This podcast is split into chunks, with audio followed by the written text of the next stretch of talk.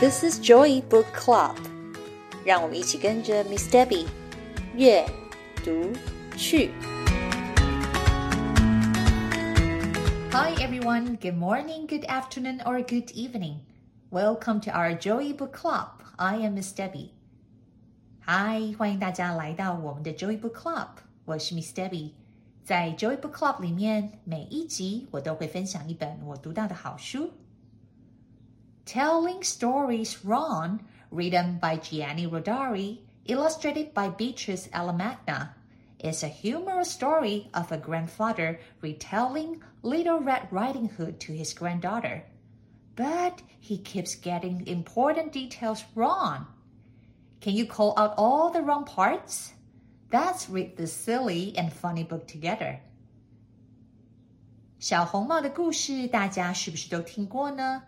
有一天呐，爷爷在客厅里面要跟他的小孙女讲起了小红帽的故事，但是呀，讲故事的过程当中错误连篇，漏洞百出，你能够听出来哪里不对劲吗？让我们一起来读这本由作家 Gianni Rodari、插画家 Beatrice Alamagna 完成的《Telling Stories Wrong》，这是一本幽默搞笑又非常有趣的绘本。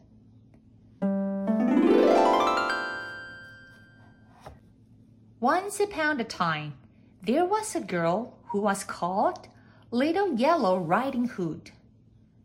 No, red. 在很久很久以前，有一个小女孩，她叫做小黄帽。爷爷，不对吧？是小红帽。Oh, right, Little Red Riding Hood. Her mother called her one day and said, Listen, little green riding hood. No, it's red. 哦，没错，你讲对了，是小红帽。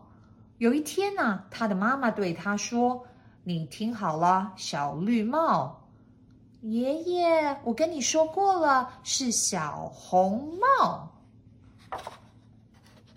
Oh, right, red. Her mother said, Now go to Aunt Hildegard's house and take her this potato peel. 哦，爷爷忘了是小红帽。好，有一天呐、啊，小红帽的妈妈跟他说：“你现在去 Hildegard 阿姨的家，帮我把这个马铃薯的削皮刀啊拿给她。” ” No, it's go to your grandmother's house and bring her this warm loaf of bread. 爷爷，你在讲什么？妈妈明明就是跟小红帽说，你现在去奶奶家，把这一条刚刚烤好的面包带给奶奶。Oh, right. So the little girl went into the woods. And that's where she met a giraffe. 哎呀，没错没错，你讲对了。所以啊，这个小女孩就走进了森林里面。在路途上面呢，小女孩碰上了一只长颈鹿。What a mess! She met a wolf, not a giraffe. 爷爷，你又搞错了吧？ 他碰上的呀、啊、是一只大野狼，不是长颈鹿。All right. And the wolf asked her, How much is six times eight? Not even close, Grandpa. The wolf asked her, Where are you going? 哈哈，你讲对了，讲对了，是大野狼。 然后啊，这只大野狼就问小女孩说：“小女孩，你知道六乘八是多少吗？”爷爷，你讲的完全不对，差的太远了吧？大野狼是问小女孩说：“小女孩，你要去哪里呀？”Oh, right. And the little black riding hood answered. It was Little Red Riding Hood. Red, red, red.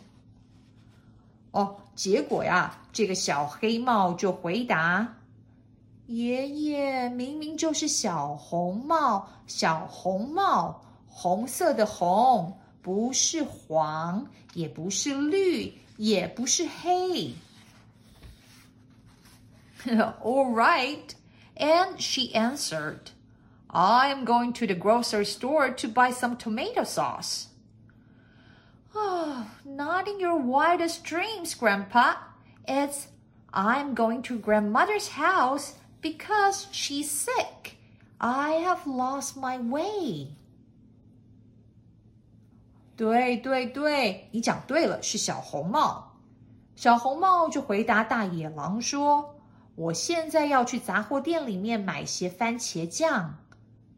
爷爷，你在做梦吗？小红帽应该是说：“我现在要去我的奶奶家，因为我的奶奶生病了。但是呀，我不小心迷路了。” Oh, right. So the horse said to her, What horse, Grandpa? It was a wolf. 然后呢，这一只马就回答他：“爷爷，哪里来的马？是大野狼。小红帽在森林里面碰到的是一只大野狼。” Oh, right. And the wolf said, Take the number 75 bus. Get off in front of the cathedral.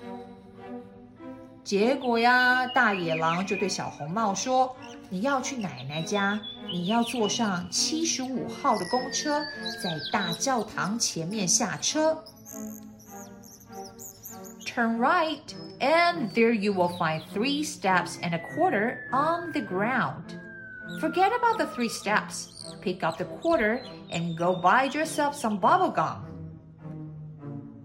你在大教堂前面下车之后，接着呢，再向右转，你会看到三层的阶梯，然后呢，地上呢会有个二十五分的硬币。忘了那些阶梯呀，你要先把硬币给捡起来，然后呢，去给自己买个泡泡糖。Grandpa, you really don't know how to tell a story. You get everything wrong. But all the same, can I have a quarter to buy some bubble gum? Sure, you can. Here you go. And Grandpa went back to reading his newspaper. 爷爷，哎呦，你真的很不会讲故事诶，每个地方都讲错了。不过没关系，你还是可以给我二十五分，让我去买泡泡糖吗？ 哈哈，当然可以，去吧。就这样，爷爷拿起了报纸，这个错误百出的小红帽的故事就再也没有继续讲下去了。亲爱的小朋友们，你们可以帮爷爷完成这个故事吗？I hope you guys enjoy reading with me today.